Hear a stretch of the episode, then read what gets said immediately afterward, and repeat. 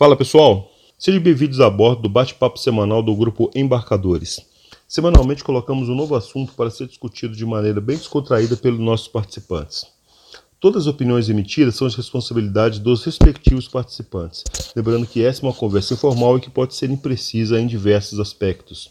Em nenhum momento a nossa intenção é denegrir ou diminuir a imagem de qualquer pessoa ou empresa. Muito pelo contrário, nosso foco é apenas compartilhar informações relevantes. Boa noite a todos.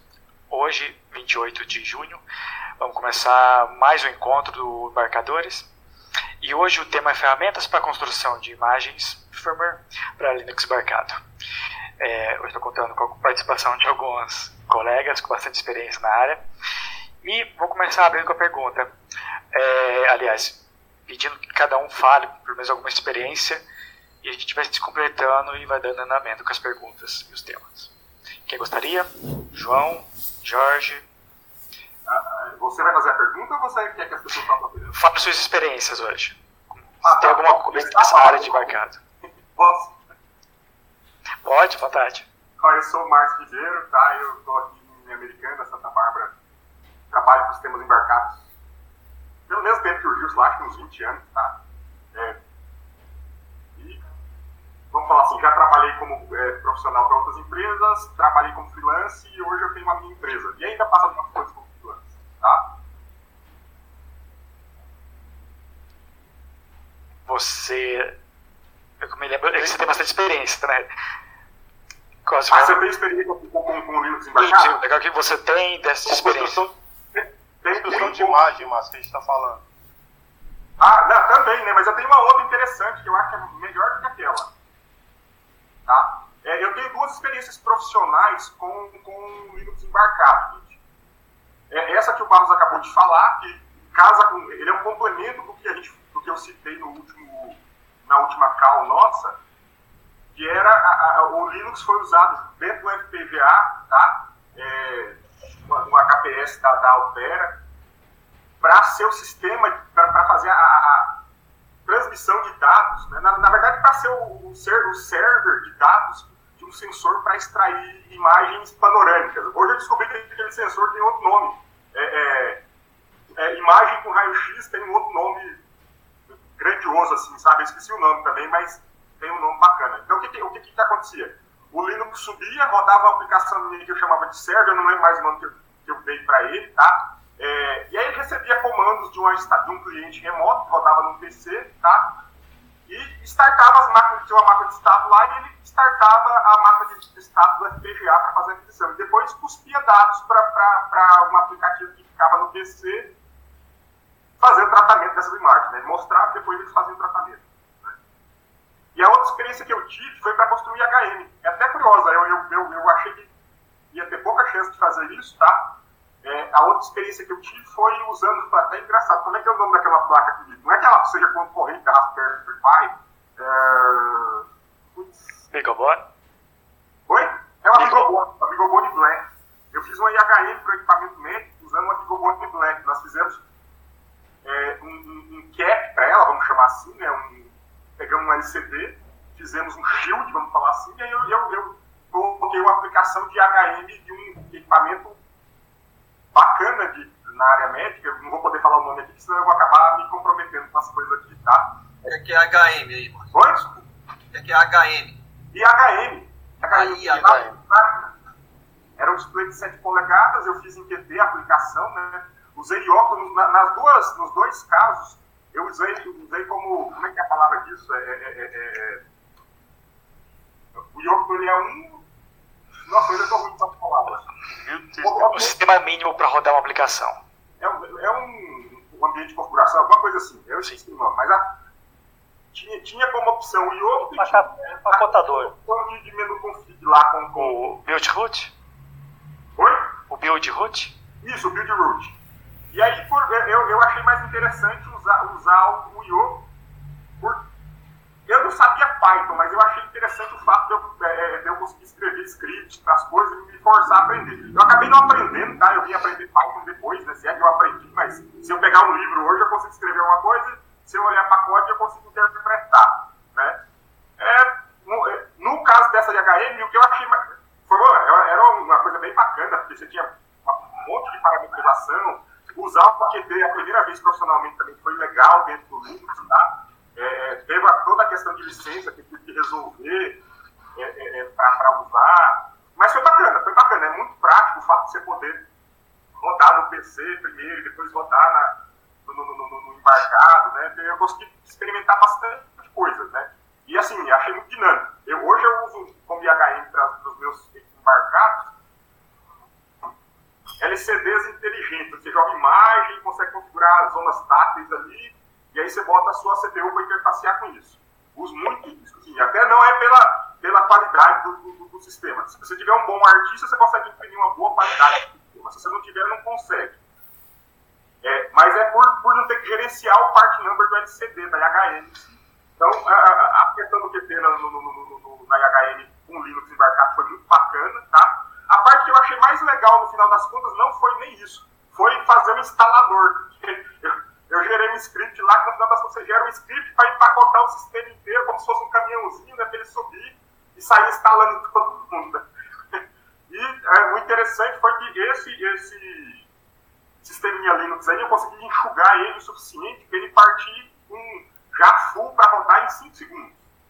Eu colocava, era com cartão, nem não lembro É, ele tinha, a, o, a Bigobone Black tinha uma, uma, uma memóriazinha, de, novo, é uma NMC, se eu estou enganado, me perdoe as palavras aí da, da, da tecnologia se eu estiver errado, tá? E com a, com a NMC ele partiu em 5 segundos. Foi bem bacana, gostei bastante da experiência. É, sim. Legal. Márcio, uma curiosidade, rapidinho só. É, que cidade que era isso que você trabalhava? O qual deles? A cidade. Uh, dessa de, de interface que você utilizou. Ah, não, é São Paulo, é São Paulo. Ah, tá. Que parecia muito o caso da empresa que eu trabalhei e eu saí depois. Que a gente também utilizava da mesma forma. Yokuto, sistemas embarcados. Ah, não, não o, pessoal não usava nada lá. É, lá eu coloquei os produtos com NXP primeiro, LED, sete segmento, aí o pessoal queria um equipamento com IHM, né? E aí surgiram as ideias. Primeiro, vocês lembram as placas, as placas chinesas com aquele uh, Alwin, se eu não estou enganado, mas a ideia era, já era colocar embarcado. Aí, na hora que eu vi a Bidon Black, eu falei, putz, isso aqui é uma coisa baratinha, é Texas, né, não é Alwin. Acha a placa para comprar, né? E, e tinha a, a, conexão. Eu achei legal, eu achei legal o desafio, na verdade, sabe? Aí uma coisa, né, no, no caso da, da, da empresa lá com sensor, teve um desafio foda que me, eu detestei, até contei com o Barros nesses dias. É, o suporte da Altera, no caso do pro Linux e pro. Nossa, como é que era o nome do, do, do HPS, né? Que era o. Que era o, o vamos chamar assim, o, o system chip deles lá, que era a fábrica FPGA com, com, com os, os, núcleos. Eram ARMS lá, né? Eu nem lembro, mas eram ARMS. Eram ARMS a qualquer coisa. Eu não lembro se era uma 9, alguma coisa assim. Né? É, a, a Altera deixou a cargo de um. Eu nem sei direito, é, chama Rocket. Você lembra o nome, Barros? Sei não. É, Rocket qualquer coisa para dar suporte para o HPS. E aí, assim, é, é, é, muito mal suportado pela empresa. Eles bancavam esse pessoal e eles faziam. E aí eu até contei com o Barros, vou, vou ser mais breve, tentar ser mais breve. Tá? É, tem um monte de gente pra falar, mas para de pois falar. Pois é, vou cortar agora, já percebi. Podcast eu, é só dar você, meu filho, não tem condição não, ué. Eu ouvi meu último áudio, eu percebi o problema, já vou parar.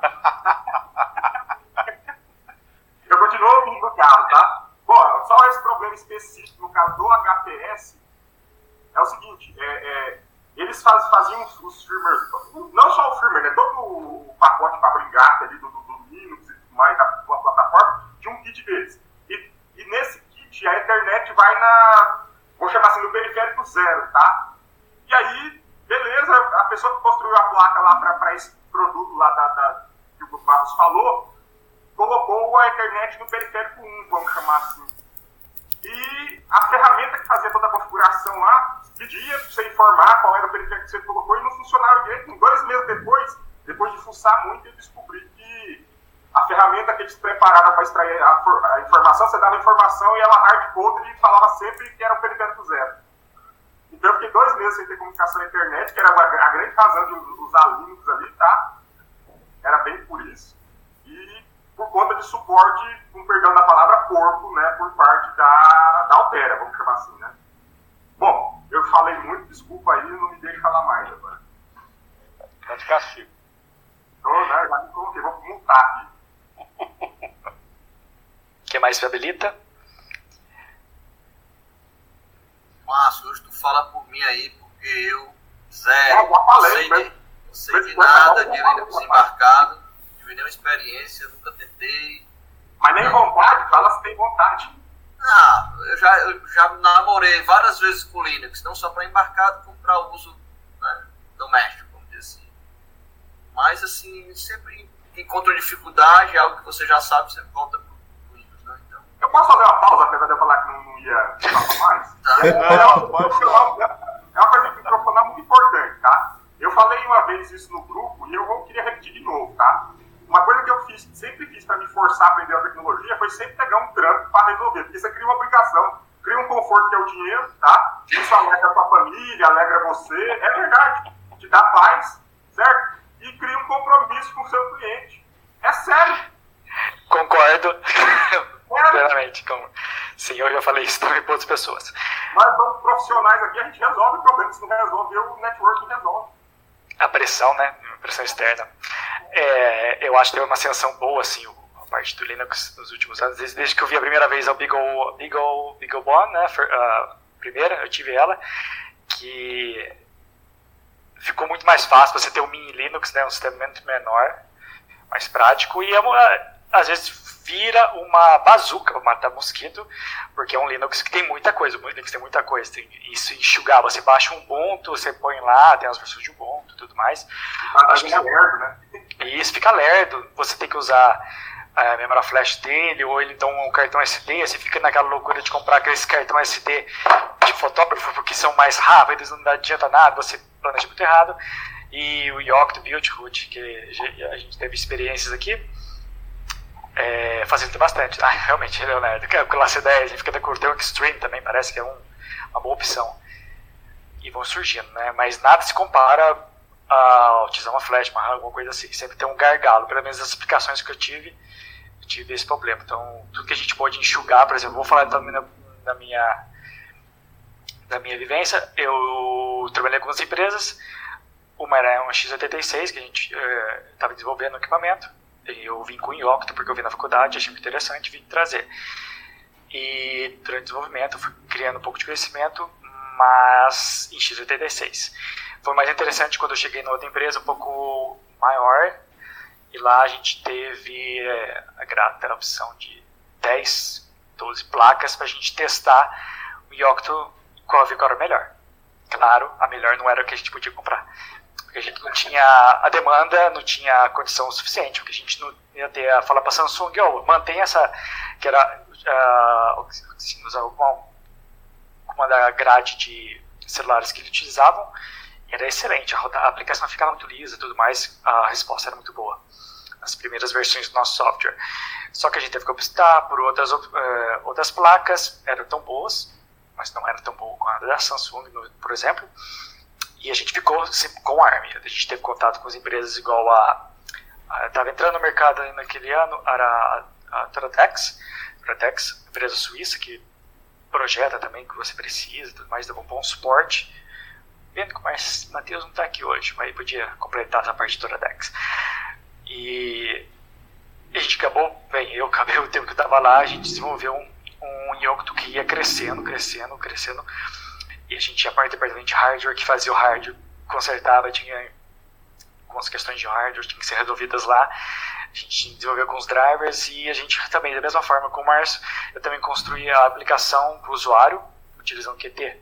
Era muito bem visto aqui na época o casamento de Yocto com QT. Então, até hoje acho que andam bem juntas e passamos também pela revisão, questões de licença de uma empresa externa que revisava todas as licenças de todos os softwares, tanto que eu tive uma grata uma grata questão lá de ter que trabalhar com uma opção ao PDF. Na época não tinha nenhuma biblioteca PDF que estava dentro dos, das licenças que a gente poderia lançar o hardware. Era a única, então a gente teve que tirar a questão de PDF e algumas outras a gente conseguiu trocar as licenças, mas PDF ficou uma forma alternativa que a gente teve que apresentar, porque dentro do software a gente tinha que gerar, por exemplo, alguns relatórios, podia mandar por e-mail alguma coisa, ou ler alguns arquivos, e era tudo PDF. Então era um complicador. Se não me engano, acho que a alternativa era utilizando HTML.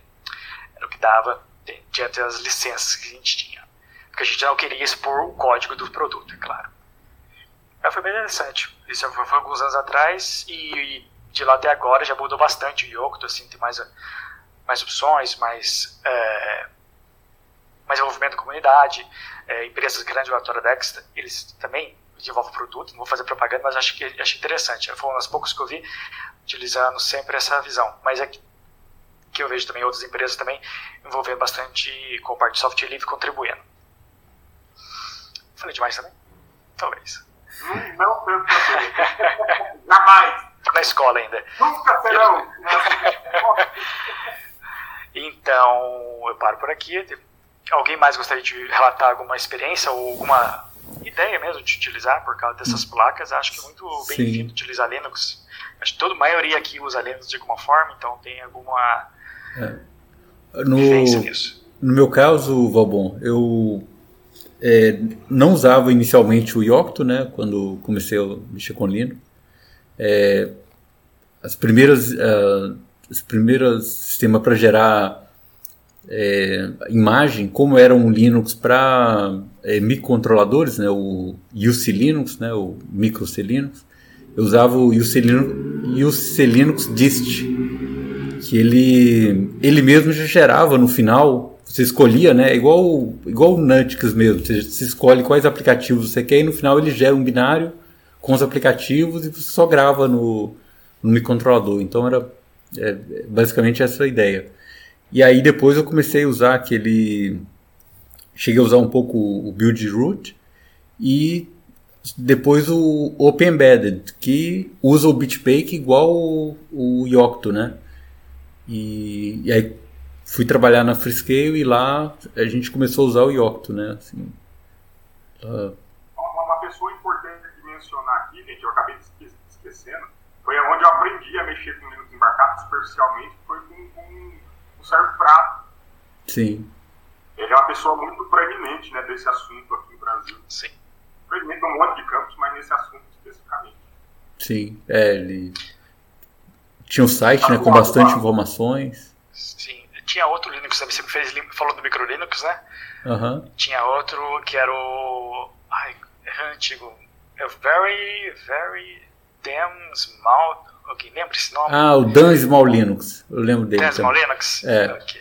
Que é um pequenininho. É, existem outros também que eu, eu cheguei a. É, uma. Um, ah, isso, sei lá, uns. Isso foi mais depois, né? Mas eu cheguei a, a criar algumas é, discos customizadas, né? É, já para usar em computadores mesmo, que funcionavam como é, máquinas para cassinos, né? Por empresas do Uruguai. Lá é permitido é, essas, esse tipo de máquinas, né? Para cassino. Aqui no Brasil, é, acho que no, até 2000, né? No, assim, há, há mais tempo. Legal, tá? é, era, era permitido e aí depois eles bloquearam, né? Tiver, assim, foi. Agora é legal. É ilegal. É. Mas o meu conhecimento do Yocto é, é pouco, assim, fiz pouca coisa com ele, mas eu acho uma ferramenta muito interessante para para facilitar a geração, né? E você escolhe. a palavra build system, né? A puta do build system. Sim. Sim. É, a curva de aprendizado dele é, é é bem mais complicada do que o, o build root, né? Mas. Eu acho, eu acho tranquilo, cara. Eu, eu, na verdade, o que eu fiz? Eu comprei um livro, fui lendo e Ah, sim, sim, é. Aí, quando eu, eu, eu anoto tudo quando eu precisei, eu tinha um script para repetir depois. Uhum. Eu lembro que o, o Marcelo Barro, na, na época que eu usava, eu ficava aventurando nesse aí, do, do Build Root, do Open Embedded, ele chegou a usar um que chamava como é que é? Alf, Analf, uma coisa assim, né, Marcelo? Então, assim, hoje ficou muito fácil. Você pega um, um, sistema como esse, você aprende a escrever uma receita e segue o que o fabricante já te deu um pacotão que funciona. Quando eu comecei a trabalhar com Linux, apesar de hoje estar usando bem pouco, talvez Linux, mas em, há 10 anos atrás ou mais, eu usava muito. Eu, eu, primeiro que assim, tinha pouca opção, né? Eu lembro que a Texas, né? Com a com o Bigobone tinha o Angston, Angston, né? Que era o É, que ela já pronto, né? dava, já tinha alguma coisinha, uma colinha ali melhor, mas tinha, tinha empresa ainda que estava te dando simplesmente build root, que não é nada tão amigável assim, precisa de ser console, está acostumado, mas putz, você faz 10 configurações, o negócio não funcionava, até você achar o que, que invalidou o que, aí você ficava lá mais um tempo perdido, né? Mas assim, isso tudo me incomodava demais. Essa levada que o, o, o Alan falou do Dan Small Linux, ele me faz lembrar do que realmente me motivou a entender como é que funcionava, que é aquele tem um site que chama Linux from Scratch, que aí você entende como é que o sistema parte, como é que o sistema funciona. Você tem, você tem o boot, É, então ele cria o sistema do zero lá, do zero mesmo, do zero. Aí você entende quais são os arquivos principais, quais são os diretórios, como é que são relacionados. Só que esse conhecimento está lá até hoje, talvez tenha mudado um pouquinho, mas não é muito diferente. Mas aí o cara simplesmente esquece tudo isso, vai lá e óbvio, receita, enter, pau, acabou, resolveu. E, e, e a história que eu quero contar disso, acho que o Márcio talvez vai gostar de ouvir. É, é, não sei se vocês conhecem o Phantom Clone, que é um sistema de clonagem de, de, de, de disco e tal. Isso é um trabalho que o, o James Suranco fez. Tá no nosso já ouvi falar. e, e aí ele pegava uma distribuição qualquer de Linux lá e colo- colocava o programa dele lá. Então assim, era um disco gigante, 600 MB lá, um CD, né? Sei lá quantos é, mas era em torno disso. E chegava um ponto que chamava o programa dele rodava o programa dele. E eu lembro que eu, eu vi o programa dele, achei muito legal, cara. Falei assim, mandei um e-mail para ele, não- nem sabia quem era. Só que, por outro lado, eu sabia como fazer, para fazer algo pequeno. E eu falei ele, cara, vamos fazer um- uma coisa pequena, um negócio de, sei lá, 12 mega, 20 mega, alguma coisa assim, que faça o que você quer. Você vai entregar uma imagem minúscula, um pendrive e tal. E aí ele ficou muito animado, só que na época, hoje ele é especialista, né, mas na época ele não, não entendia como fazer. E eu lembro que eu fiz um script para ele, que era um script assim, ele citava os executáveis que ele queria, o script via LDD inferia as bibliotecas, montava um sistema base, copiava as bibliotecas do sistema host que estava rodando e gerava um sistema de partida para ele que tinha 8 MB. Tinha 8 MB, cara, depois. Rapaz, sai de. é, Isso já é embarcado, né? É, exato, mas isso veio da onde? Do Linux from Scratch, porque aí você entende como é que as coisas funcionam. né? De onde Então, vem eu- esse eu- monte de a partida, lembrança do- do- que elas são tratadas, né? Então eu acho que sim, hoje tem muita coisa legal. Talvez o York seja o mais interessante, sem dúvida nenhuma. Né? Eu, eu gostei muito do BitBake na época, né? né? A gente chegou a trabalhar um pouco com isso, passamos aí por outros perrengues, mas eu acho que as pessoas deviam dar um passo atrás para entender. Não, eu, também- eu também acho. Não só para pra qualquer assunto, né? Na nossa área, principalmente, né? Fazer as... Isso é uma... Eu tenho, eu tenho uma, uma- uma- Como é que a gente chama isso? Uma coisa para reclamar aqui do mundo, né? Essa jogada de ficar usando hall debaixo de tudo sem saber o que tá lá é uma droga. É, eu, eu acho que são níveis, né? Eu acho que no primeiro nível você faz aquele nível mais alto, e depois aprofunda, né? Depois você vai. É, abstrair bom, né? Que dá, que dá mobilidade, portabilidade, mas, mas simplesmente sair usando sem saber o que está acontecendo ali é meio complicado, né? Pois é, aí essa, esse, esse foi de fato um dos primeiros trabalhos que eu fiz que eu gostei muito, porque na empresa mesmo que eu estava, a gente devia estar desenvolvendo equipamento lá com o Linux embarcado, isso aí nunca foi muito para frente. Eu testei 50 placas diferentes, 50 distribuições diferentes e o negócio não andou. Sempre Mas tinha alguma coisa mais prioridade. Mas o trabalho do James, ele andou, e esse, esse sistema dele existe até hoje, né? Eu não sei se ele constrói assim mais, eu acho que talvez não. Vou perguntar para ele depois. Mas assim, você vê que é um negócio simples, né? Se você É. entende como é que parte, você faz esse negócio funcionar. Enfim, é, são algumas experiências aí. É uma ótima experiência. É, nessa Eu linha do, do Linux from Scratch, Marcelo, é um livro que, é, que me ajudou muito a fazer também do zero, né? Assim, antes de usar o, o build root, antes de usar Yocto, eu também cheguei a fazer é, do zero. É aquele build, é, Building Linux é, em- Building Linux Embedded Systems, ou Build do Ian. É, como é que é? Do Karen Yamamuro, Karen alguma coisa lá. Esse livro, é é, esse livro é muito bom, que ele mostra assim todos os passos e, ele, e aí ele comenta várias coisas interessantes, falando assim, por exemplo,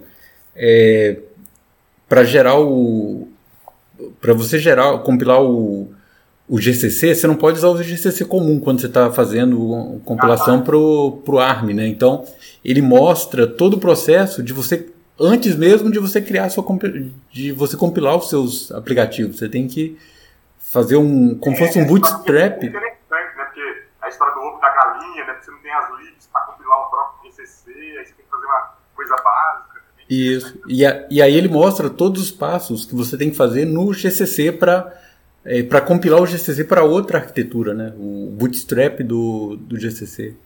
É, é muito interessante. Você ver, todos esses build systems fazem isso, né? Uhum. É, ou geralmente eles já, já têm isso compilado, né? O, o, alguém já compila lá e já embute né, no, nesses, nesses aplicativos. O, o build root não, ele compila do zero, mas ele já tem os scripts que já baixa, já aplica tudo, né? Sim. É, ele, ele, ele compila a própria biblioteca, né? É, e aí depois usa para compilar de novo. Sim, sim. É, e o... quando Parece o Gentoo isso. Dá certo, é, sempre. É, é. Mas o.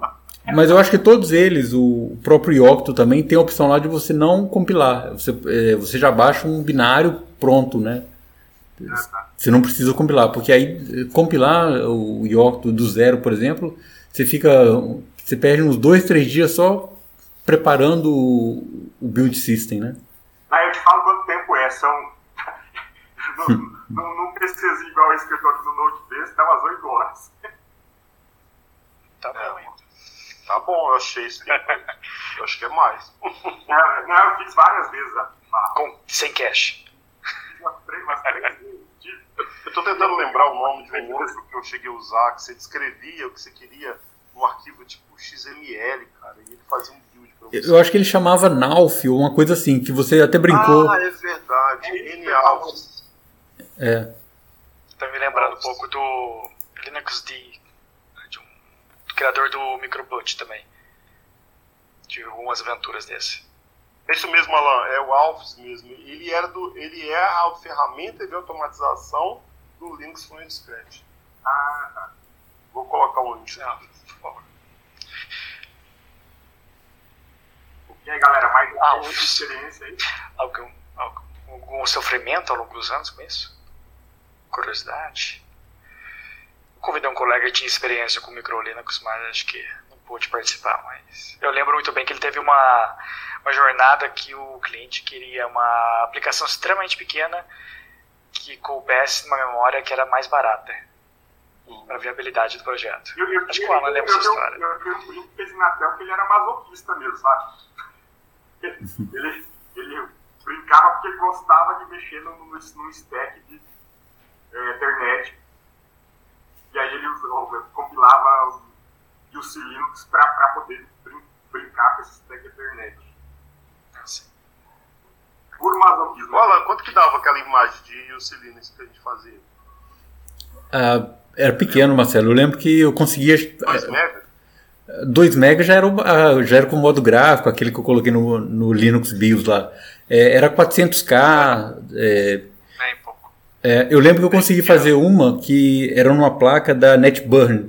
Essa NetBurn, ela fazia um, um módulo com o Codefire, o MCF 5282, MCF 5272, que ela tinha 512K de flash e aí 2 MB de RAM. Só que assim, esses dois, esses 512K, é, 32K já estava ocupado pelo bootloader, pelo U-boot. E aí você só conseguia é, usar 400 e pouco, lá 480. Eu lembro que assim, eu tive que usar o, uma versão do UC Linux a, é, com kernel 2.0, porque o 2.4 já não cabia. Então... Uma coisa que a gente tem que pensar, curiosamente, assim, em termos de tamanho, agora que você está falando, Alan, o Marcelo contou a experiência dele, é que se você for olhar originalmente o Unix, né, como sistema operacional, como a IO ali, é, é um sistema completo, né, vamos falar assim, para uhum. a utilização da, da, plataforma ali, uma quantidade de memória bem restrita, né? Eu não sei se foi o Sérgio Prato que compilou, assim, localizaram um, um, uns códigos originais lá em papel, e ele, ele, ele apresentou isso no artigo, falando que o pessoal uhum. foi lá e compilou o código, mas não Linux, mas Unix, né? Sim. É, e fizeram, era uma coisa minúscula, 30 e pouco buscar lá, uma coisa assim, e o sistema roda. É. Tem todo o serviço, com gel, é, tudo que você precisa de básico ali, né? Sim, é, essa notícia saiu uma vez no, no Hackaday do, dos cara, do cara que achou né, um, um dos códigos mais antigos né, do, do Unix, e aí ele conseguiu é, compilar, e não foi fácil compilar, porque para compilar você tem que achar o compilador certo, né, para conseguir interpretar aquele código, que não é a linguagem C atual, é uma, a linguagem C original lá do, do Dennis, né, de, é, do Dennis Rich. Dennis, Dennis Rich e o Tom Thompson lá, né? Ah, é KR, né? É o Ken, Thompson. É. Cara, mas assim, é, o interessante é que evoluiu muito a tecnologia de memória. E a gente ficava lá se matando, porque no final da história o negócio roda em RAM, você não tinha uma RAM gigantesca, e aí você ficava usando milhões de file system para comprimir coisa em flash, para ficar pequeno, para tirar dali, jogar Uhum, na RAM. No final da história hoje, cara, você mete um cartão lá, você coloca uma, memória NAND gigante, o preço muito baixo. Então acho que isso também viabilizou outras abordagens do que essas. Mas eu acho hoje o masoquismo que a gente estava falando aí que fazia. Hoje eu acho que é um pouco complicante, né? Quando você tem tantos file systems de uso diferentes, o pessoal faz muita confusão na hora de escolher as coisas, né? Eu já vi umas. é, Tipo assim, ó, como eu já tive essas duas experiências, eu converso pouco, né? Muita gente conversa comigo desses assuntos. E aí você vê cada salada que os caras querem fazer para resolver os problemas, por fim você fala, oh, faz simples, né? Mas era difícil mesmo. Eu- c- Vocês lembram dos primeiros netbooks que vinham com Linux? Lembro. Eram imagens muito pequenas também.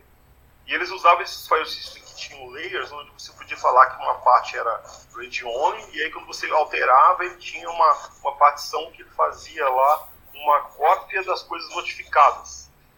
Então, assim, sempre, de novo, masoquismo tentando resolver Não, mas mas problemas a gente de pode, né, Olha, sistema. Se a gente pensar naquela empresa que a gente trabalhou, lá tem umas coisas que você for olhar, opa, um exagero aí, mas era o jeito de resolver o problema na época. com- É, exato. É que a tecnologia evolui, né? Então, assim, não tem como você chegar hoje e criticar, porque o caralho, usa IO. Ah, beleza, o computador dele é gigante. De núcleo, a internet é gigante, baixa tudo, compila tudo muito rápido, beleza, ótimo, cabe na memória.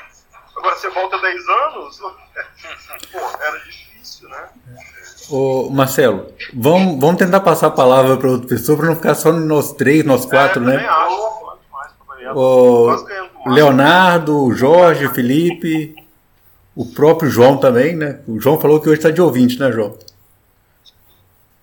O João hoje está tá gloriando, né? Tá igual a Glória Pires, né? O que seria isso? Não, não sei, eu não vi. Não, é um meme, né? Ah, verdade. Glória Pires no Oscar. Não, hoje realmente zero à esquerda. Então vamos, vamos lá, outros aí, porque a gente tá polarizando demais, concordo. Ok, é, acho que é o momento do, o momento do Márcio novamente. É, falar alguma coisa aí, Márcio, do, da placa lá. Fala aí. Da placa. é, na calma passada, né, o pessoal estava falando de FPGA, e aí eu tinha umas coisas que eu queria desapegar aqui, eu já tinha falado isso no grupo lá, e eu resolvi desapegar por um método que não chama sorteio, tá? É uma forma aleatória que nós vamos achar de destinar esse, esse hardware que estava aqui parado, tá? Vou mostrar a carinha deles para você. Vou compartilhar aqui só um pouquinho, tá, gente? Ah, Eu não sei que vocês vão colocar não. né? A gente coloca o link também se precisar. Ah, É. Não, ó. começou. É, é, um, é, só. um, é um kit da Actel. É, eu, tinha lembrado o nome dele, é Smart Fusion Evaluation Kit, né? Um nome complexo pra caramba. E um Flash Pro 4 aqui, tá? Com uma pequena GUND aqui, que é uma customização do Mars, tá? E uma coisa que a Mauser me ferrou, ou o correio que foi ferrar com o OLED tá aqui. Mas, ó, quem é, é, receber isso aí, eu vou enviar sem custos é, de correio. E a palavra-chave é a profissão do Barros hoje, que é professor, tá? No link dele no grupo. Ótimo. Vamos deixar as pessoas depois ficar, tem que ouvir, porque o começo e o final depois não acha. É isso que eu consegui ser curto, você viu? Porra, tem que treinar. É, então, é, a gente meio que estavam falando um pouco desse assunto, mas eu ia perguntar o que vocês acham. Linux, agora que a gente tem muitas placas, pequenas placas com muita capacidade né, de memória, de de disco, tudo fácil, hoje muito mais acessível, né? É, vocês acham que é uma, um exagero utilizar Linux para tudo? Eu lembro daquele exemplo do amigo do Alan lá, que tinha uma placa de rede, quer dizer, tinha uma, uma, um problema numa máquina e ele ia ter outra máquina para resetar a primeira máquina. Então, no caso, hoje em dia, ele ia pegar uma BeagleBone para resetar a máquina, enquanto o Alan faria o microcontrolador. Que vocês acham? É uma, uma, uma bazuca, uma da Mosquito? Ou tem, é claro, tem suas, seu valor em alguns momentos, mas ainda é possível você transicionar entre microcontrolador, com, hoje em dia tem muita boa opção, tem muita eficiência, assim, para um sistema embarcado, usar para tudo. Media Center, o detector de fumaça usando um Yocto, essa é uma loucura. Pensando em otimização, hoje eu olho aqui o Litual e falou uma coisa interessante, né? O Nuix veio como uma opção para sistemas onde você precisa de coisas mais sofisticadas, muito interessante ao Linux, né? Com a mesma, exigindo o mesmo know-how para poder utilizar, concorda? É a facilidade de usar Linux embarcado é que se você faz software para Linux, entende um pouco de eletrônico ou quase nada, você consegue usar Linux embarcado. Tirando essa parte da compilação e tudo mais, pensando no uso, né? Se você for um pouquinho mais esperto e olhar o código básico do device driver, você consegue escrever um device driver, né? É, a estrutura é interessante porque ela é, você tem um mapa da vida ali, né? O I.O.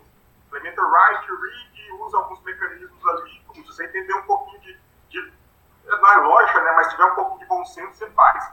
E hoje, em termos de plataforma, o Nuix presta esse serviço. Então, hoje eu, eu penso assim, ó, se precisar de uma plataforma aqui, precisa acessar rede, é, IHM, hoje eu iria para o Nuix e não para o Linux, dependendo do nível aí. Mas como cliente, né, placa cliente, eu acho muito interessante o Nuix hoje. Falando mal do Linux, o Natal dele é foda, né, mas é isso. Uhum. É o... Eu tenho uma visão, eu tenho uma visão interessante, é o seguinte, você tem sistemas operacionais tempo real, sistemas operacionais que não são tempo real. Então acho que depende muito de qual é a necessidade de para você fazer a escolha correta. Você quer fazer um sensor, é, eventualmente talvez só sensor mais nada, não faz sentido nenhum usar o Linux. É muito mais até, sei lá, um, um, um sistema de tempo real, num microcontrolador ou alguma coisa mais simples.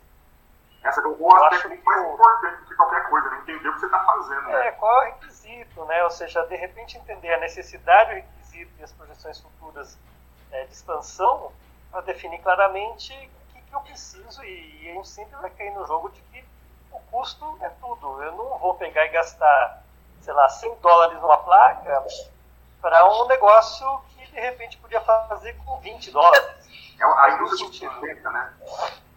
Então é, é, muito relativo. Isso sistema operacional não é definidor. Quem é definidor é o problema que você tem que solucionar. Sim, né? Bom, é, pessoal, é, essa, como é uma pergunta mais genérica, né, que ela não, não exige muito a parte de ter trabalhado exatamente, vamos passar aí para o Leonardo, ele começou a falar. Posso sair, Leonardo? Pode se manifestar aí. Ah, eu, eu, tô, eu tô aqui só de, de ouvinte porque a minha experiência é bem, bem reduzida no, no tema. Eu tenho, eu tenho, eu brinco com a Beagle Black desde o dos, dos, primeiros períodos da faculdade e eu até participei de um campeonato de robótica que a gente utilizou como computador central do, do, do veículo com uma Beagle E assim, é, o, a pergunta é sobre utilização desse, de, um sistema embarcado com, o Linux para resolver problemas. E o meu comentário no, no chat foi exatamente esse, cara. Eu tenho esse BeagleBone desde o começo do período e eu morro de dó de fazer um projeto que vai, vai implementar essa BeagleBone para uma tarefa, porque, assim, no meu nível de, de, de maker, pessoa que está o tempo todo mexendo de alguma forma e precisando do, do recurso, implementar. Perdão, eu acabei de notar que o microfone não estava exatamente posicionado. É, utilizar esse recurso que, que me custou um pouco, um pouco mais do que eu poderia é, é, é demais. Mesmo, mesmo com relação a BeagleBone, que é, é, na minha opinião é, uma, é, um, é um micro é um, é um ambiente para trabalhar com potência muito mais do que a Raspberry Pi, embora existam, existam discordâncias e concordâncias nesse assunto. é, sempre foi demais para mim pegar um, um, um equipamento nesse, nesse nível para fazer uma aplicação mesmo que seja essas as mais lindas que você possa encontrar, como por exemplo a, o ambiente de RetroPie e o desenvolvimento de, sei lá, de, de consoles antigos, emuladores, que, que, se vocês deram uma fuçada na internet, vocês vão encontrar uma porrada de, de, implementações disso. Eu acho que é exagero você implementar aquilo lá. Então, assim, na, na minha opinião, normalmente os projetos que eu vejo são é, são, são só mal otimizados mesmo para estar tá usando uma, uma, aplicação como essa. Usando um recurso como esse. Sei lá, é, é, é o que eu acho. Mas aí tem tipo de aplicação, né? Se é indústria ou se é maker, diversão, né? O RetroPie, meu filho todo dia quer fazer um RetroPie, né? Ô, é. pai, você entende? Eu falei, ó, se você quiser fazer com a, com a Big Black, eu devo ter umas quatro ali, né? RetroPie não tem nenhuma. Tem display, tem tudo. Mas tem, aí tem que sentar comigo e dar um tempo para poder brigar, que eu não vou brigar sozinho por ele. O, o, o, mais triste é que o, o RetroPie em específico ele, ele é desenvolvido para funcionar melhor na, na Raspberry, porque o, a, a BeagleBone não tem tanta memória para memória gráfica para realizar as tarefas. Bom, esse é um problema que eu, que eu vejo assim. É, eu acho que foi o, o Rodrigo que comentou, se não me engano. É, no fundo, a aplicação tem que fazer a, a direcionamento da escolha, né? É, faz todo sentido. E aí o que o cliente quer, custo, né, e etc. Vários parâmetros que a gente vai colocar aí junto. Mas a impressão que dá é que as pessoas já começam com uma placa em Linux, que ela, você consegue rapidamente fazer muita coisa. Você tem um stack grande, é, você tem muita coisa disponível, você é tem muito fácil começar nela, né? É. Agora, Mas você começa assim, esquece o resto dos requisitos, fica difícil. Por exemplo, você vai ter um tempo de boot maior, é, por exemplo, o power down mal feito, você pode ter um sistema corrompido, depois como é você resolve isso. Imagina, você pôs o equipamento no campo. Desgaste do SD. É, no SDK, então, aquele desgasta com o tempo, pô, chega uma hora que pifa. Exato. É, validação da imagem, segurança, esses sistemas, querendo ou não, são menos seguros, né? Não. São mais fáceis de você fazer uma alteração de, de, de de imagem. Então, é, tem uma série de pequenos problemas aí que uma, talvez essa escolha da facilidade, lá na frente você vai pagar um preço grande. Então, acho que essa análise anterior, o que, que de fato eu preciso? E, e, tomar uma decisão adequada, seja com o microcontrolador, seja com o microcontrolador com NURIS, que talvez seja o meio do caminho mesmo, né? Ou realmente vão para um sistema com, com Linux, que vai te dar todos esses problemas, uma série de vantagens, mas provavelmente até um hardware mais caro, placas com mais layers, chips mais complexos, mais difícil de soldar. Então tem uma, tem um pacote aí que você vai ter que começar a ponderar, né? Não é simplesmente só pegar porque tá fácil, né? Para é, testar, show. Produto, vamos pensar. É, eu vou dar, vou dar um exemplo. Você tem dimensionamento, né? Você tem que identificar problema e dimensionar a solução, né? Vamos supor que você tem uma máquina de lavar roupa e eu preciso controlar o motor, os ciclos, os LEDs, os touch buttons, tudo aquele conjunto que a gente conhece dentro dos programas. Uma pessoa, uma máquina, uma máquina de lavar roupa moderna, né? Tem vários programas, é, você pode dar sequência, mudar o tempo, fazer um monte de funções em uma sequência diferente. Essas máquinas, elas, eu duvido que ela tenha uma placa de Linux rodando ali. Uhum. Elas têm um sistema microcontrolado que foi muito bem engenheirado, muito bem desenhado, muito bem planejado, dimensionado, porque tem um custo. Pensou em como que eu faço reposição de peça, pensou como que eu consigo instruir um técnico, que, quem é a minha equipe de desenvolvimento. Então, quando eu tenho um projeto, eu tenho que pensar em um monte de variáveis, não meramente o produto. Você acabou de Exatamente. Falar, né, é um jogo muito maior isso. Linha branca tem que ter. É que nem linha de automóvel. O cara ganha milhares de unidades, centavos. Se ele economiza um centavo, ele economizou às vezes alguns milhões, né?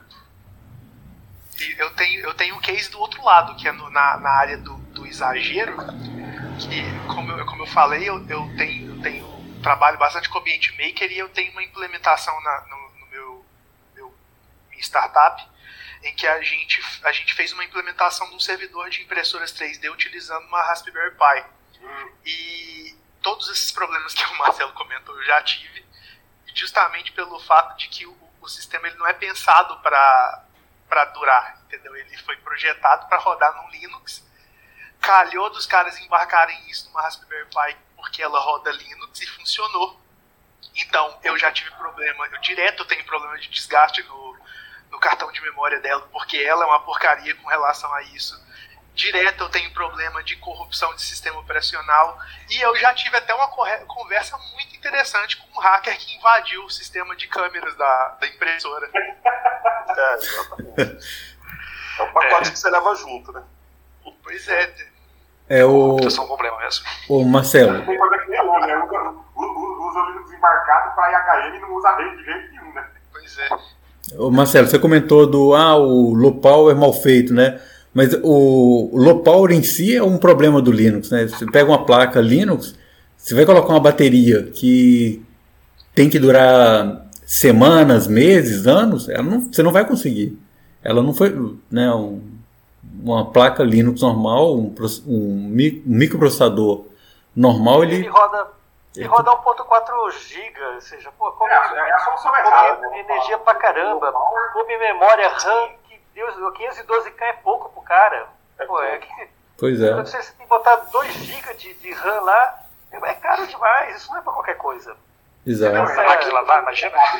Né? Em relação à máquina de, de lavar, Rodrigo, é, eu desmontei a minha Brastemp há um tempo atrás, assim, um tempo atrás, há 10 anos, né, uma, uma Brastemp antiga, e tinha lá um, um, um na época Freescale, né, um S... ganha nisso daí, cara. É, um, era um S08. Era um ah, microcontrolador de 8 bits. É. Um STM, né? Não era um STM 8? Não, não. É um, é um HC 08. HCS 08.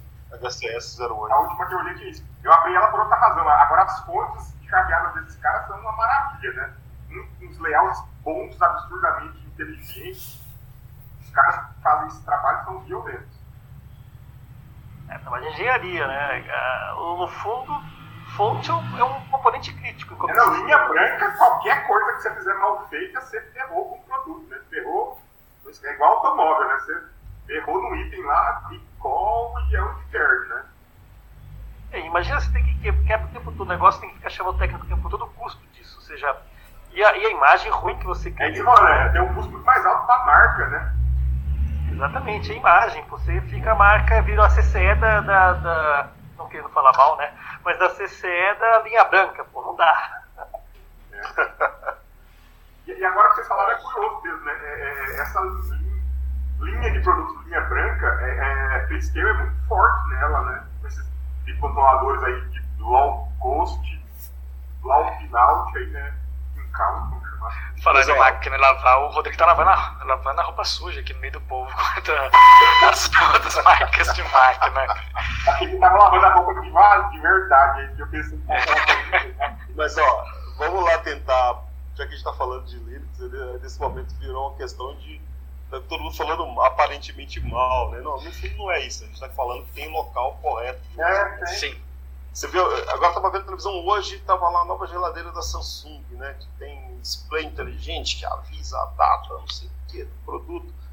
Aí a gente começa a andar num terreno que está ali, né? Já nos dois lados, né? A gente tem internet, tem conexão, não, é tem display mas por outro lado, tem todo o controle de acionamento da geladeira, que provavelmente ele não deve ter feito pelo mesmo conjunto né, de, de, de hardware. Então parece que tem também soluções interessantes que você vai fazer híbrida. Você põe que é real time tem todos esses quesitos que a gente falou com o controlador e então, mas esses, mas, para Linux. Mas esses, mas esses núcleos que a gente falou, por exemplo, da Raspberry, não da Raspberry, da, da, da Bigobone, por exemplo, ele é um, um dual core assimétrico, né? Você tem um puta de um processador é, eu não sei se são todos os núcleos estão, a, a CPU estão lá, mas no caso da BeagleBone tem uma CPU para rodar Linux e uma, e uma CPUzinha pequena que eu não lembro mais o que era, é, que é um, que é um, um, corezinho para poder rodar a parte do real time que você precisa, a parte mais embarcada de verdade. Né? Hoje, hoje eu tive um amigo que me, me entrou em contato para falar que ele recebeu uma proposta lá em Ribeirão Preto de uma empresa, esqueci o nome, é, é, Pick and Go, desculpa o nome, mas é isso. Né? O que, é? É uma geladeira, né? De um display ali, vai uma Raspberry Pi dentro, ela tem uma câmera e associa com o seu cartão de crédito, faltou coisa você fala para ela comprar e aí tem um serviço para poder mandar fazer a entrega do produto que está faltando lá. É, é um, é, tanto na linha industrial e de grande porte, né, que nós estamos falando do grande público, quanto nessa linha mais, vamos falar assim, é, é de nichos, né, onde startups atuam nesse caso, é, para esse tipo de solução onde envolve rede, é, sempre uma solução muito bacana, né? Mas cara de energia acabou, né? Pensa bem. Não, entendo, né? Entendo o problema. sentido. Eu não consigo imaginar uma, uma solução robusta para isso. Não, concordo com você, né? Mas é, isso é como. É uma tendência, né? Se você pensa pegar essas, essas caixinhas agora que você conversa com elas, né? É, é uma, é uma tendência. É, é, Telefone? Bom, oi? O telefone? É o, é o Echo Não, não, Dot não, da Alexa, Amazon. Alexa. comprou uma aí que você conversa Alexa, por exemplo, né? É uma tendência. É, é, é, é, no, pensa no caso que você está falando de robustez, é, é, é, Barros. Tirando o celular, você falou de acabar a energia, né? Quem é que tem uma landline em casa hoje? E usa ela, de verdade? Não, ninguém. Ninguém. Mas a solução robusta para comunicação é landline, concorda? Porque tem uma bateria, o pessoal preocupava com backup, não sei o quê. Né? Então, assim, às vezes a comodidade dá espaço, né? ganha né, espaço com relação à robustez. Depende da aplicação. Né? É que a gente está acostumado em intrinsecamente seguro, um monte de coisa, né? Não, eu sei, mas é que tem formas de construir. Não estou dizendo que não vai ser possível. Mas assim, ele deveria de repente fazer o sistema dele como read-only, montar um arquivo em, em RAM para a parte de diz que tem escrita e fazer algo que seja é, robusto a falhas de energia de outro tipo. Aí, aí, a falha não é do, do Linux, do PC, é do profissional que está fazendo. Aí nós, nós estamos com problema de maturidade profissional. É, é, sim, também. Eu acho que está na escolha e está no uso, né? Se ele não tomar as duas coisas aí no processo de projeto, é que o momento atual, dado a, a, a, o alastramento do tipo de, de, solução que está se tendo, acontece que, na hora que você tiver ali em camadas ali, o pessoal está preocupado só na camada de, de, aplicação e talvez não tenha, a, palavra não é talento, né? Know-how, sei lá, experiência, maturidade, né? expertise, vamos colocar assim, para olhar com, com, com, esses olhos que você está olhando para o seu histórico, né? Concorda? eu acho que, acho que a gente volta para a questão que o que o Marcelo tinha ressaltado no começo, é que quem decide o ambiente é, é a aplicação, né? Aí os caras exageram querendo colocar um Linux porque foi fácil de desenvolver, mas não, não fez a avaliação de que se cabia ou se seria possível implementar o, o, o ambiente na, na sua, para sua aplicação específica.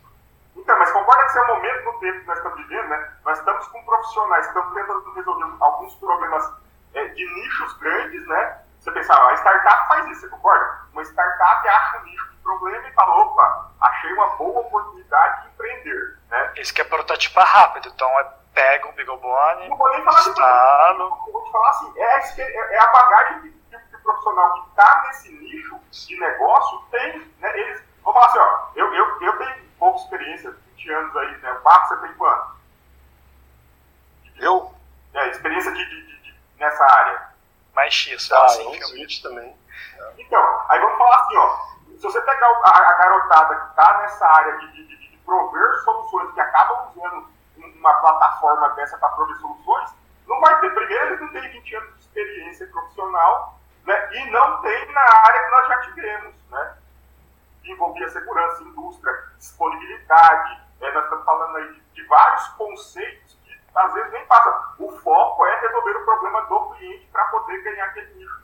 E aí gera-se primeiro um protótipo rápido, a solução para ganhar o investidor e o mercado, e aí depois pensa no problema. O que, que eles vão fazer? Eles vão gerar uma solução, e se virar dinheiro, eles vão contratar o Márcio, o Barros, alguém com um pouco mais de experiência. Não, eu estou brincando, mas para resolver esse problema. Rodrigo também, estou na área.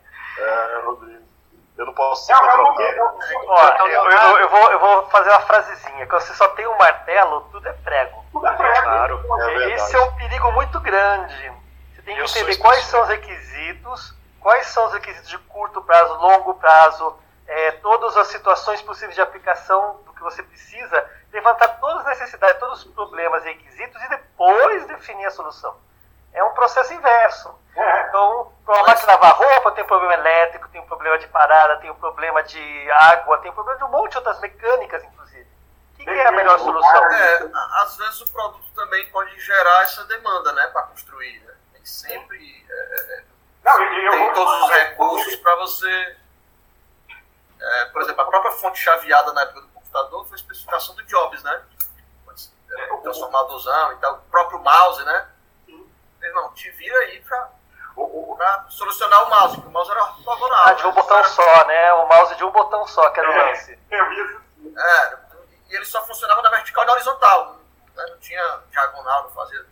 E E aí, meu irmão, botou o engenheiro lá pra trabalhar e o cara criou o produto, né? Tinha, tinha a visão comercial da coisa, né? Do negócio. Mas não tinha para para né? nem hardware nem software. É, vai existir esse problema e vai gerar demanda por outro tipo de profissional. Senão já pensou o quanto a gente já estava obsoleto? Eu vi, se não, esse tipo de coisa acontece com a indústria, acontecia antes também, só que de outras formas. Eu já participei de solução de problemas que não tinha nada a ver com Linux, mas era a mesma coisa. Ah, microcontrolador. Opa, opa, opa, opa, vamos resolver com o microcontrolador. Aí o cara não tem a, vou chamar de disciplina, o, o know-how para fazer ou bons senso para gerar certas soluções. E aí ele gera uma coisa lá que não tem peça, não tem Linux. E tu controla 32K de flash ou menos, o cara consegue fazer muita cagada também. Pensa no ambiente de, de academia, por exemplo, uma esteira. E o cara usa lá um. Vamos, vamos ser modernos aqui, vou falar do problema prático o nome da empresa. É, é, é, Projeto. um, um microcontrolador lá da, da Tex, como é que chama aquele bacaninha de baixo consumo lá? É, é, MSP 430. NSP 430, um baita de um, de um microcontrolador legal, baixo consumo. É, Cara. a empresa tinha um metade do faturamento de uma rede de, de, de, de- de academia que dependia desse produto. E eu fui chamado no sábado, às 9 horas da manhã, com, a, com a diretoria toda e um monte de gente falando assim: ó, vocês, eu achei que estava indo lá para dar um, um orçamento, deu um problema. Eu ó, estamos aqui com o cliente, ele, é responsável por metade do nosso faturamento. Pensa assim: ó, o tamanho da empresa. É, atendi uma rede de academia e se até dá tanto problema que se até segunda-feira esse problema não tiver resolvido, ele não tiver uma proposta de solução aplicável em todos os produtos da todas as nossas redes de academia até segunda-feira, nós cortamos o contrato.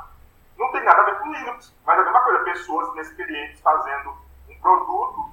Aí você sabe por que eu resolvi os problemas lá? Eu cheguei que era o problema, no final das contas era, era, era problema de, de- de não entender que quando você desliga um microcontrolador, você tem que derrubar toda a energia, que você tem que pôr o supervisor aqui pensando para resetar. Eu, no caso dele, eu resolvi com dois resistores.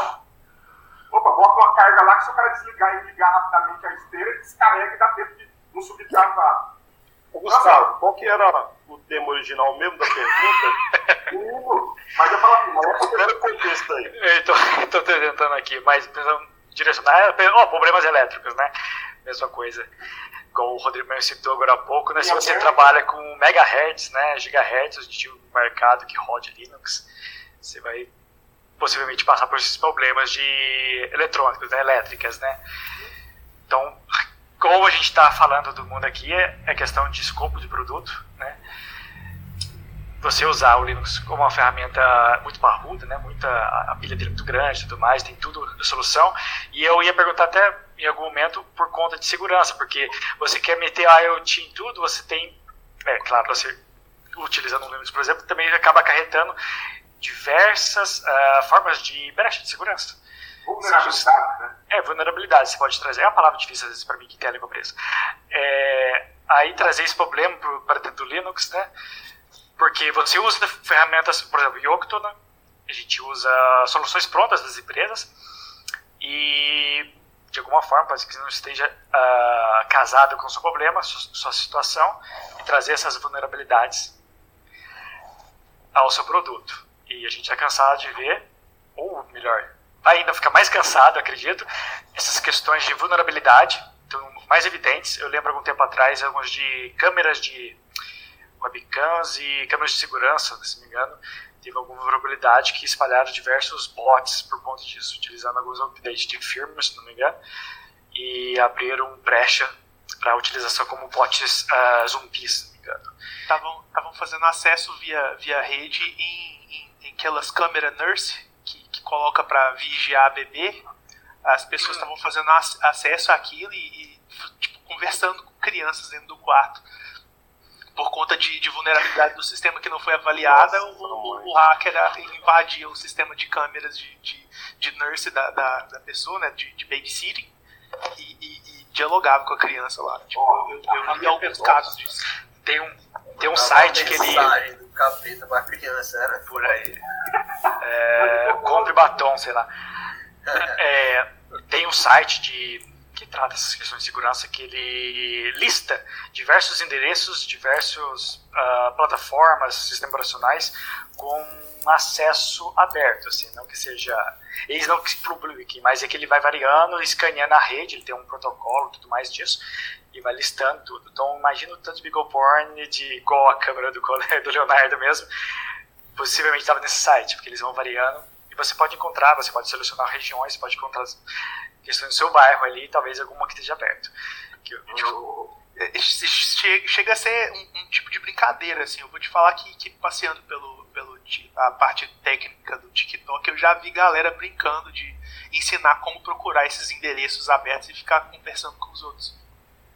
Na, na área médica, é, é, vamos falar assim, isso não é muito divulgado, né, mas como eu estou no meio, vamos falar assim, Doutor essa Marcio. parte bem profissional é, é, é, é problemática mesmo. O pessoal preocupa com a camada de cima e não com a camada de baixo, nem com a porta de fundos.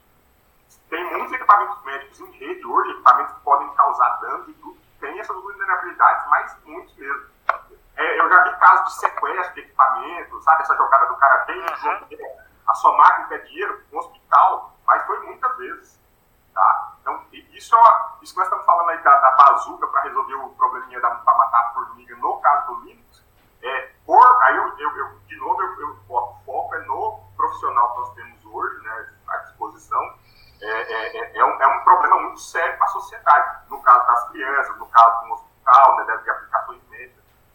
Você pega aí muitas da indústria, nós estamos falando de, de indústria 4.0, IoT, você, você, você, pega todo um leque, tem, a jogada não é falar mal agora, né? É falar que a gente tem que preocupar com esse aspecto, né? Sim, é uma área nova, porque imagina só uma siderúrgica com um problema. Eles ó, vão instalar um IoT, uma, uma Furnas mesmo com geradores. É que controla de uma forma, ou, ou, às vezes não diretamente, mas acaba encontrando uma vulnerabilidade que pode acessar e prejudicar. Lembrando aquele fato, mas acho que era mais para Linux, para Windows, desculpe. Era aquela centrifuga, centrífuga só, lá mais problema. Centrífuga de urânio no Irã, se não me engano, que foram afetados por um updates. Bem, o vazamento, acho que se não me engano, era uma máquina utilizando o Windows, no caso. Mas, de alguma forma, as indústrias ainda gostam bastante de Linux, a gente vê bastante, muitos clientes. Eu trabalho com a Red Hat e lá a gente, eu ia citar em algum momento, a gente tem não só enterprise machines, aquelas máquinas grandes, parrudas, mas tem mais, é, temos que rodam sistema o RTOS, uh, RT no caso, do real time para máquinas utilizando o, o próprio kernel bem próximo do, da Red Hat. Então, da mesma forma, imagina só embarcando isso em algum momento, tendo essas brechas, claro que uma empresa igual dela se certifica. Ou seja, muitas empresas estão trabalhando para isso. Né? O colega que a gente convidou, ele pode vir da mesma forma. Então, empresas estão se preocupando, igual o Márcio falou, é uma área não para deixar de utilizar, mas que seja uma seja mais vagas de trabalho, né? Mais colegas uhum. para contribuir. É claro que cada um tem sua vantagem, o controlador tem sua vantagem e o Linux embarcado tem sua vantagem. Facilidade, uma forma. Eu acho que prototipação, igual a gente estava comentando de certa forma é, crítica, a pessoa quer usar Linux e não se preocupa com anteriormente. Também a gente era. Só que um pouco mais, mais é, delicado. É, é, a, a, pergunta que eu queria fazer então para vocês é com relação é, é a, nossa mania, sei lá, enquanto engenheiros, de tentar analisar uma aplicação e tentar enxugar ela ao máximo para tornar ela mais barata, talvez não esteja impedindo que o mercado siga para aplicações que necessitem de, de sistemas mais robustos, como por exemplo a gente pegar uma máquina, o exemplo da máquina de lavar roupa de novo, que até hoje a gente utiliza sistemas microcontrolados bem enxutos que têm as funções muito específicas dela e aí eventualmente a, o, o, sei lá, o pior desenvolve uma aplicação que necessita de um Linux embarcado para fazer uma interface a uma máquina, mas toda a inteligência da máquina ainda está implementada em praticamente baixo nível. Será que, que não, não seria um momento a gente começar a pensar em desenvolver controles mais inteligentes que dependam dessa, dessa, dessa robustez do, do, do, ambiente, que dependam do Linux, do fato de estar usando, sei lá, um, um RTOS, é, utilizando toda a capacidade de processamento que o, o, o Linux poderia te fornecer, as ferramentas. do que, do que permanecer enxugando a aplicação? Sei, sei lá. Acho que, Linux, Linux é um sistema operacional, né? Então, sim, sim. A, o enxugar, você enxuga na, no executável, no, no, no, na aplicação em si você está enxugando, né? Existem dois problemas, na minha opinião. Um é custo de hardware. É, de novo, eu não posso justificar, porque é fácil programar, usar um hardware caro para fabricar milhões de unidades. Isso tem um prejuízo milionário. Né? E, o, o, sistema profissional, na verdade, ele é, o, é a função dele, ele suporta um sistema. Essa é a palavra-chave. Então, se eu uso um microcontrolado, eu, por exemplo, eu posso fazer uma arquitetura com vários microcontroladores especializados em certos setores de controle, vamos dizer assim, e eles todos estarem falando no barramento, por exemplo, alguma coisa, tem um tipo de comunicação com a unidade central. Então, uma arquitetura, eu posso fazer isso de maneira distribuída com microcontroladores, eu posso fazer isso centralizado no único microcontrolador parrudo rodando Linux. É, é, uma, é um desenho, na verdade, é um design. É um compromisso de design, né? É. E isso tem uma relação direta com o custo. Isso tem uma relação direta com quem é meu time. Meu time conhece isso ou não conhece isso? Meu time é especializado em microcontrolador, em RTOS, em Linux, no quê? Você, no fundo, vai ter que caçar com cães e gatos que você tiver à disposição, materiais, custos e o mercado. É um jogo, no fundo. Ô, Rodrigo, e nessa linha eu acho interessante porque ah, como o Márcio até comentou, às vezes a pessoa não tem uma visão sistêmica de tudo ali que está acontecendo.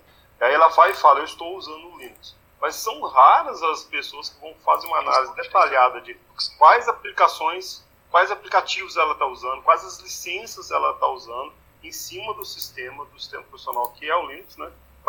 Para na solução que ele está desenvolvendo, avaliar segurança nesses pacotes, avaliar critérios de distribuição, eu acho que eles simplesmente é Linux, esquecem que tem um pacote de coisa ali, né? Vamos embora, né?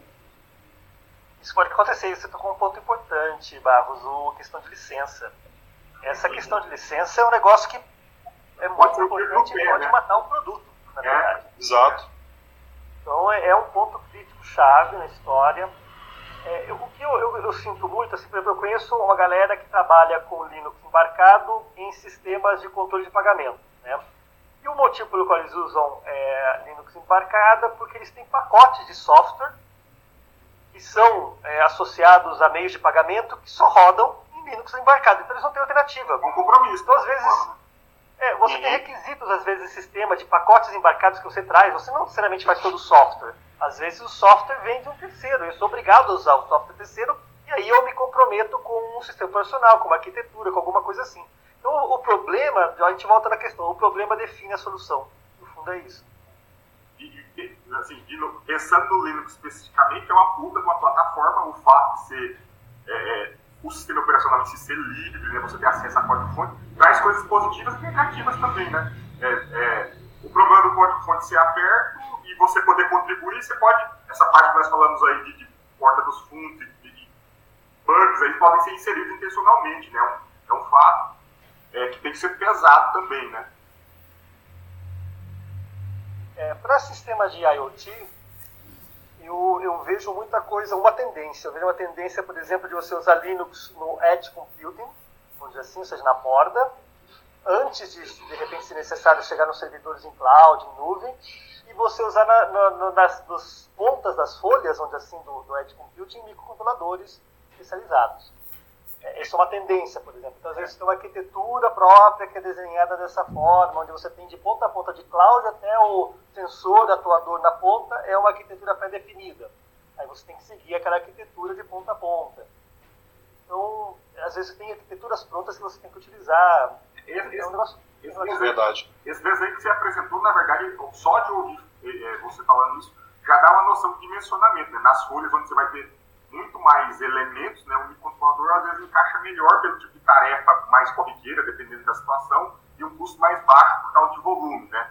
Nas bordas, no, no, no, nos servidores ali, você já tem Linux, umas máquinas mais poderosas, porque faz sentido ter isso lá, porque o processamento vai, você vai ter coisas prontas para resolver os problemas que tem lá, né? É, é, num sistema um pouco mais poderoso. Né? É uma questão de dimensionamento mesmo. Né? O, o problema define o que é a solução dele. Né? Esse problema, arquitetura, software de terceiros, empacotado. A questão do pagamento, às vezes você não tem. O negócio, vamos supor, vem da Mastercard, hipótese. E tem todas as normas de segurança da Mastercard, se não for daquele jeito, você não consegue nem sequer é, certificar a solução. Não tem solução. Você vai ali e acabou. Tá preso. E, e, aí, quando você fala isso, tem uma outra coisa interessante, né? Que se você vai usar isso, por mais que seja o fato dele estar disponível, é porque a, a solução comporta esse custo, né? Seguramente. É, na verdade, a receita oriunda daquela operação vai suportar todo o conjunto da, da plataforma e custos associados. Né? É, o, nessa linha aí, é, Rodrigo, tem que analisar bem também. Você vê, por exemplo, é, essas maquininhas de cartões, né? Não vou citar nomes, mas uma grande líder aí do mercado, né, que tinha mais de 50%, de uma hora para outra perdeu o mercado, porque chegou uma, uma concorrente que, é, parafraseando, né, para quem sabe ler um pingo é letra, né, chegou e virou uma pedra no caminho da outra, né? Nossa. Entendo. Bom, o Marcelo já entendeu a, o nome da, da, da empresa que, né, que fez. Agora fala da promoção que tá aí, quem pegou, porque essa vai entender. Não, mas é, a, a piada já era essa, depois ele te conta. A pedra de estudo. É, o Rodrigo já, já pegou. A palavra pedra de. É verdade. Não, mas... não, não, você fala assim, o que é mais, mais pensando tecnicamente, o que está embarcado em cada coisa. Só, não, é que assim, isso, uma é, usa né, um sistema mais tradicional com, é, com Linux ou é, é, Windows, é, Windows CE e a outra partiu para uma solução mais, mais baixo custo, né, já mais microcontrolada mesmo. Então, é, você acaba economizando muito, né? Então, estão falando desse caso aí onde, onde o Linux, é, ou o microcontrolador e o microcontrolador é, é, ganhou por baixo custo. Eu, eu, eu tenho uns sócios numa, numa, área interessante que tem acontecido o contrário, sabe? É, é, soluções especialistas que o pessoal implementa em microcontrolador, gastando muito esforço de engenharia ali, uhum. tem, tem, perdido alguns casos onde o pessoal vai lá e usa uma, como é que chama essas não ficou boa. A, a, a Fairpie com a soluçãozinha as, mais forte. As COT. Né? É, ou COT, né? C-O-T-S, né? Já é o produto de prateleira mesmo, né? Já pegou uma plaquinha ali pronta, uma, uma Raspberry Pi e já, já resolveu o problema, né? É, resolveu, mas de novo nós estamos falando da mesma coisa. Ele resolveu pensando na aplicação, mas na hora que você fala em robustez e alguns casos especiais, Sim. daqui a pouco você não, você não tem é, é, continuidade de serviço, e aí às vezes você, a, a, concessionária vai ter um puta de um prejuízo por conta de uma economiazinha no caso disso. Você fala assim, é, é uma coisa que eu tiro dos dois lados, né? É, é, é, o sistema Linux pode ser uma puta de uma solução em certas situações. Nesse momento, de novo, nesse recorte do tempo que nós estamos aqui, ele está permitindo ter soluções que às vezes não são robustas. Né? É. Pegando, pegando a pedra do Alan, né, que citou, ah, Nossa, deixa eu ver o que é a maquininha da pedra, Ó, muita dica da pedra, hein? É, eu, eu, eu não sabia nem metade dos nomes do. Não é bingo, tá cantando pedra já. Mas é verde. pegando isso daí, é, um ponto importante é o seguinte: se eu, quando chega lá o pessoal com outra solução muito controlada, tem que lembrar sempre que o cara meteu uma grana prévia para desenvolver a solução. Ele fez um investimento prévio. Então, o, o negócio importante é o problema que eu estou resolvendo ele é de 10 mil, de 100 mil, de 1 milhão, de 10 milhões ou de 100 milhões? Quando eu tenho um problema de 100 milhões, eu posso gastar 10 milhões para chegar numa solução em que, quando eu multiplicar isso por 100 milhões, por exemplo, vai me dar o retorno necessário. Então, o problema, de novo, ele define qual é o nível de investimento que eu posso fazer para dizer se eu vou reconstruir todo um sistema baseado em microcontrolador ou eu vou usar um pacote pronto porque eu não preciso desenvolver e já vou incorporar no, no Linux. É um jogo de, no fundo, alguém tem que fazer uma conta para isso dar certo. É, eu sei, mas na, mas na natureza tem uma coisa que chama mimetismo, né? Quando você pega um animal que usa a característica do outro para se defender, alguma coisa assim, né? O caso que eu estou citando é onde o cara pega uma coisa de baixo custo, bota, fala que resolve o mesmo problema da de alto custo, tá? Bota o mesmo preço, entra na mesma concorrência, ganha, só que a solução deles não presta, tá? Eu, eu, eu concordo com, com o Márcio nessa questão justamente pelo fato de que atualmente a gente está vendo um crescimento da, da, do fornecimento dessas, desses, desses dispositivos para prototipagem rápida que acabam virando produtos de, de, né? prateleira.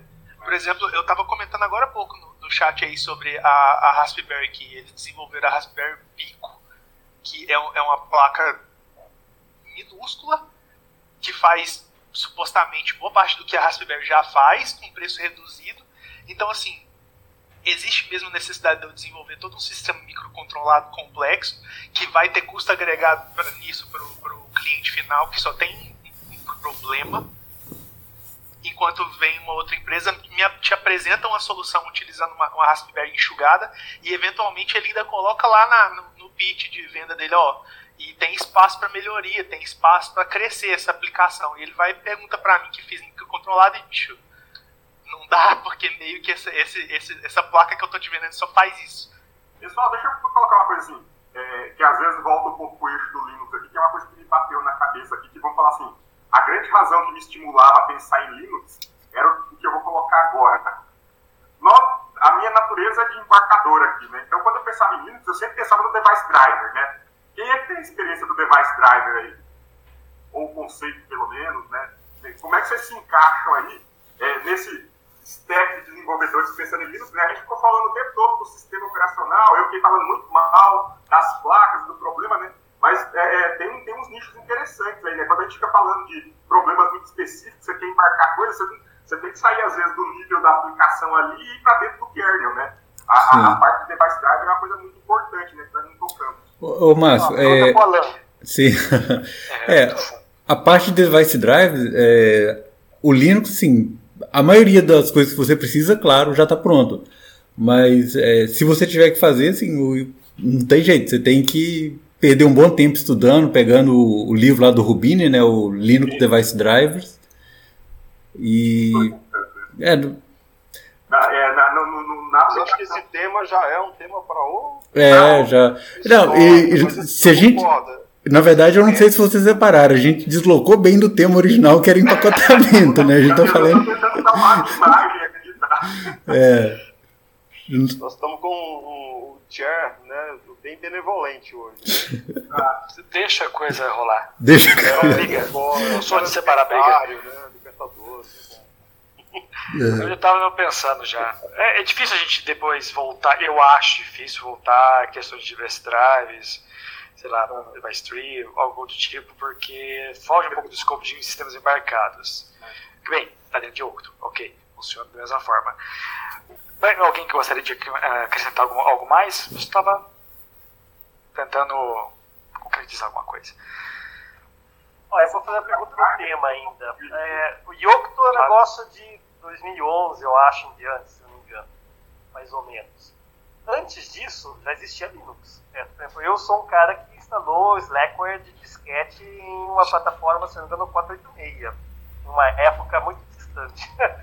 É, mas você, no início, você fazia muito com tar, certo? Você fazia tarball, imagens de disco, fazia coisas assim mirabolantes antigamente para poder criar imagens de, de, de, Linux, por exemplo. Não sei se alguém já teve uma experiência desse tipo.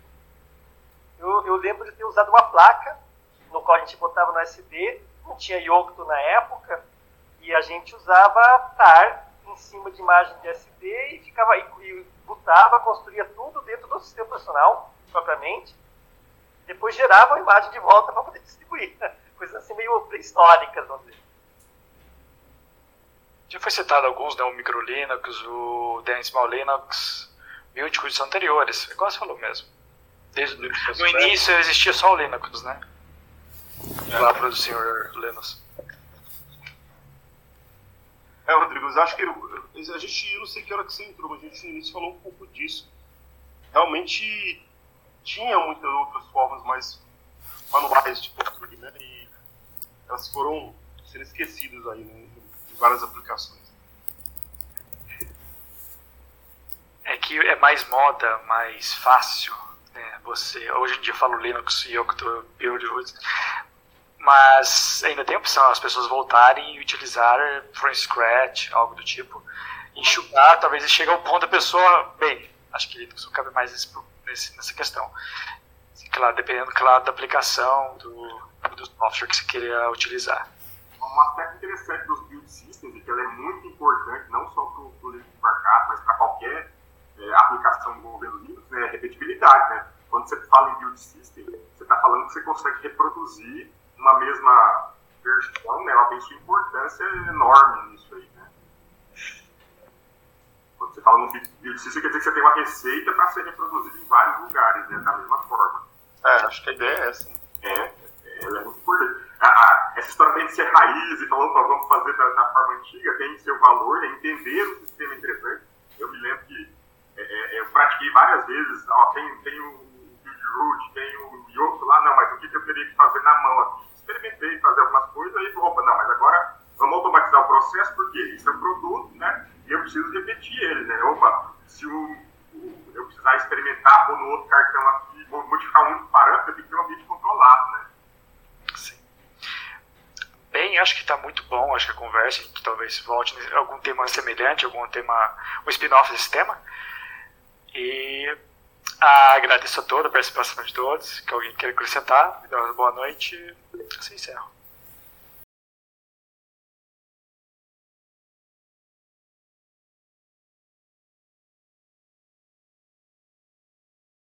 Alguém quer acrescentar mais alguma coisa, Márcio? Não, não, não, não, tá bom, tá bom.